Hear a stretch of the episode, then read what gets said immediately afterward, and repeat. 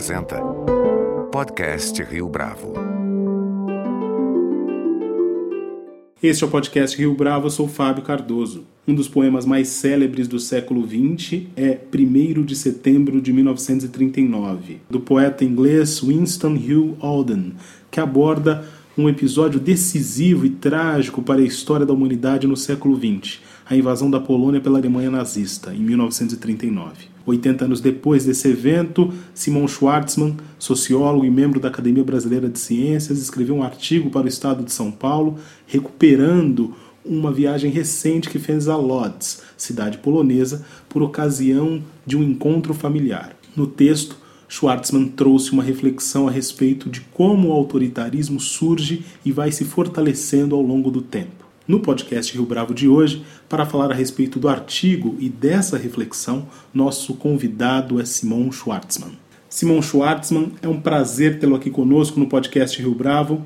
É um prazer. Há alguns dias, o senhor publicou um artigo no estado de São Paulo que toma como base a sua viagem à Polônia para falar do extermínio perpetrado pelo nazismo. É um tema que já foi bastante estudado, mas ainda assim permanece atual. Como é que o senhor, tendo esse vínculo familiar com a história, retoma esse evento do ponto de vista da interpretação intelectual? Eu não fui diretamente afetado pela, por essa situação toda, porque a minha mãe é, é, é ela vem daquela região de Lourdes, mas ela veio para o Brasil há muito tempo atrás. Ela veio logo depois da Primeira Guerra. Ela me dizia, ela falava comigo que a família que ficou na Polônia toda foi liquidada pelos nazistas. Mas foi a primeira vez que eu fui lá, foi uma reunião de família com que eu não tinha, eu não mantinha contato. E eu, então, restabeleci um pouco esse contato lá. O tema, para mim, sempre foi um tema muito importante, né? Quer dizer, a, a lembrança da guerra, é, eu era criança, quando, mas ainda lembro alguma coisa. Né? E depois, ao longo de toda a vida, sempre muito importante é o que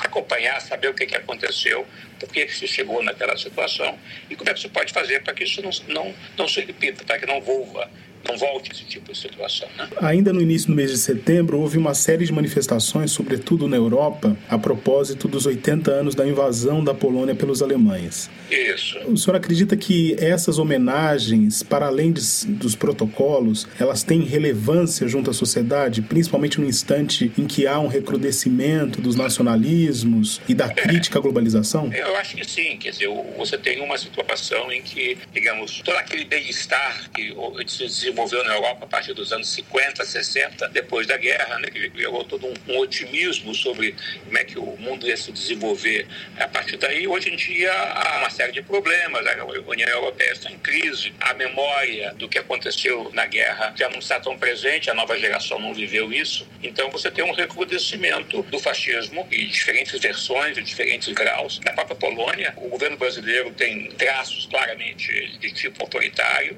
de intolerância. Eu outros países também, nos Estados Unidos, enfim, eu acho que o tema dos regimes autoritários, das ameaças à democracia, das ameaças aos direitos individuais, é um tema internacional hoje, muito importante e é importante a gente lembrar até onde que isso pode levar. De volta ao artigo, o senhor cita a obra Eichmann em Jerusalém, de Ana Arendt. Isso. Na sua avaliação, há uma controvérsia em relação à expressão banalidade do mal? Isso, há uma, há uma grande controvérsia.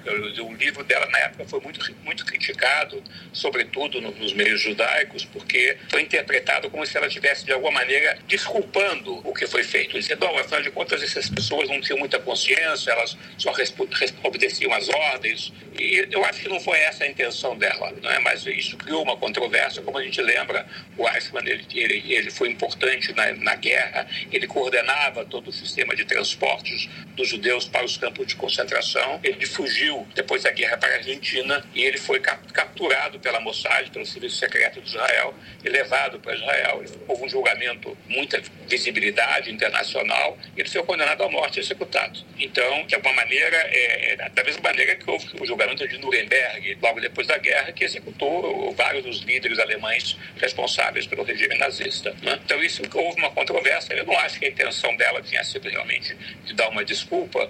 O que, eu, o que eu acentuo no artigo é que o que ela mostra é como é que as pessoas, às vezes, podem ter, ser levadas a um comportamento bastante atroz em muitos casos, bastante é, cruéis em muitos casos, como uma maneira de se adaptar ou de se acomodar a uma situação que vai se tornando cada vez pior. Eu cito também o, o caso do, do Rumkowski, que era o, o líder do gueto de Lodz, né, um judeu importante, muito prestígio na comunidade, e que ele acaba sendo um instrumento é, do, da, da, opressão e da, da, violência contra os judeus no, no gueto, obedecendo às ordens do governo nazista. Então, essa questão de como é que você reage a uma situação em que é, o, o autoritarismo surge e vai se expandindo e vai se fortalecendo, como é que você se comporta em relação a isso, é? é uma questão muito importante que eu acho que tem que ser visto o tempo todo, porque as pessoas tendem normalmente a se acomodar. Bom, tem um problema aqui, mas de repente tem outras coisas que podem funcionar melhor não está me afetando pessoalmente, então a gente vai ver como é que a gente lida com isso. E você não pode condenar todo mundo, às vezes é a melhor coisa que você pode fazer,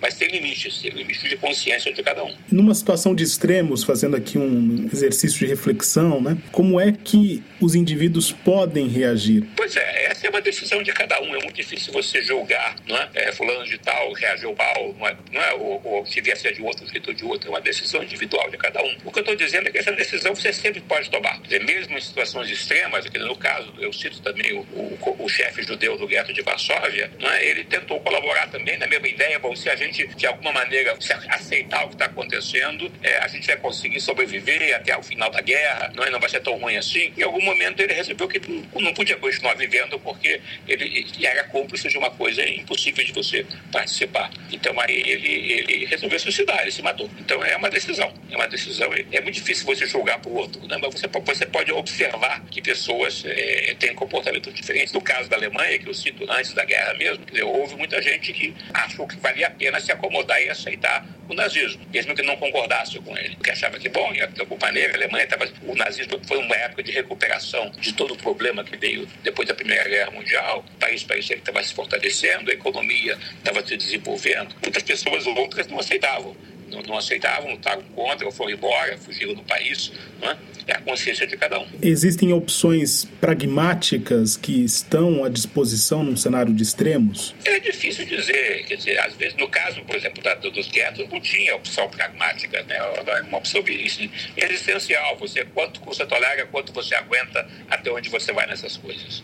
E também, evidentemente, essas decisões não são puramente abstratas. No caso também do Runkowski, na, em Lodz, né? a história dele é muito conhecida, ele tinha, aquilo dava vantagens para ele. Né? Ele tinha uma casa melhor, ele tinha melhor comida, ele tinha ele, a, a, família dele era protegida, enfim, ele criou uma situação melhor para ele. E ao mesmo tempo que as pessoas do lado estavam morrendo de fome, estavam sendo, as crianças trabalhavam 12, 14 horas por dia, eram mandados no campo de extermínio, e ele, ele se acomodou ali. Então, é, de novo, é a consciência de cada um. Uma outra passagem do texto, o senhor menciona que havia uma certa perplexidade de como a Alemanha chegou a esse extremo, com apoio de um lado e passividade de outro da sociedade alemã. Existe uma enorme tentação de estabelecer um paralelo daquele momento histórico com o momento que a gente vive hoje, e de certa forma isso já foi ensaiado numa resposta sua a algumas perguntas para trás. Essa comparação é pertinente? Olha, eu acho que, é, é, evidentemente, nós não estamos numa situação é, de, de, um regime fascista, nem muito menos. Por outro lado, se você ouve algumas pessoas é, é, ligadas ao governo hoje, você ouve uma linguagem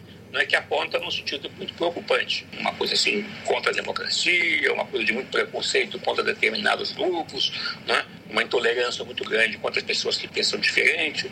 Né. Eu acho que isso, esse tipo de comportamento eles são muito perigosos, porque eles podem levar a uma situação pior do que a que nós estamos vivendo hoje.